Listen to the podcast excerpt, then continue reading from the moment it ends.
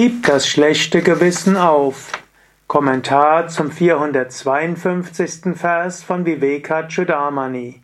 Shankara schreibt, das Karma dieses Lebens aus der Zeit vor dem Erlangen der Selbsterkenntnis löst sich mit der Erkenntnis nicht auf, ohne seine Früchte getragen zu haben.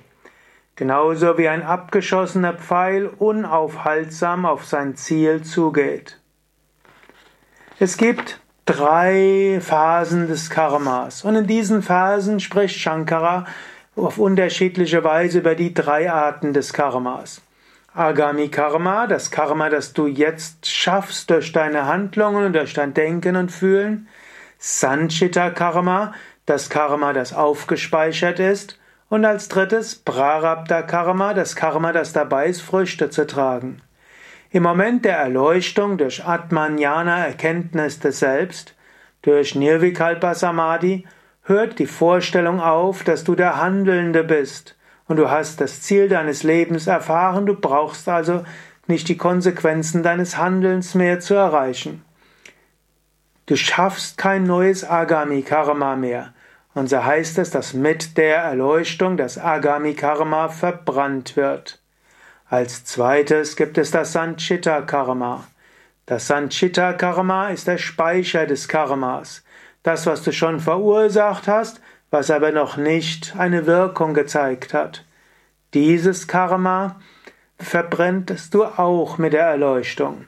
Aber es gibt ein drittes Karma, das Karma, das dabei ist, Früchte zu tragen. Dieses Karma wird noch auf dich zukommen und wird dir die verschiedenen Umstände geben. Das Beispiel, das Shankara gebraucht hat, ist das, das Beispiel des Pfeiles. Du könntest sagen, Pfeile in den Köcher zu legen ist Agami Karma. Im Köcher die Pfeile zu haben ist Sanchita Karma. Wenn aber der Pfeil mal losgelassen wurde, wird er weitergehen, bis er seine Kraft verliert. Jetzt mit Agami Karma legst du keine neuen Pfeile mehr in den, Pfeile mehr in den Köcher. Es werden auch keine neuen Pfeile mehr abgeschossen.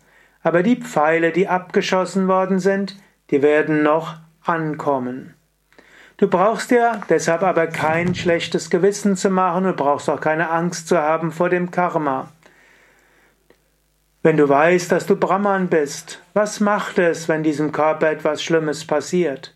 Wenn du weißt, du bist eins mit dem Unendlichen, was machst es, wenn irgendwelche Schwierigkeiten auftauchen? Es spielt alles keine Rolle. Du bist das unsterbliche Selbst der Atman. Mache dir keine Sorgen.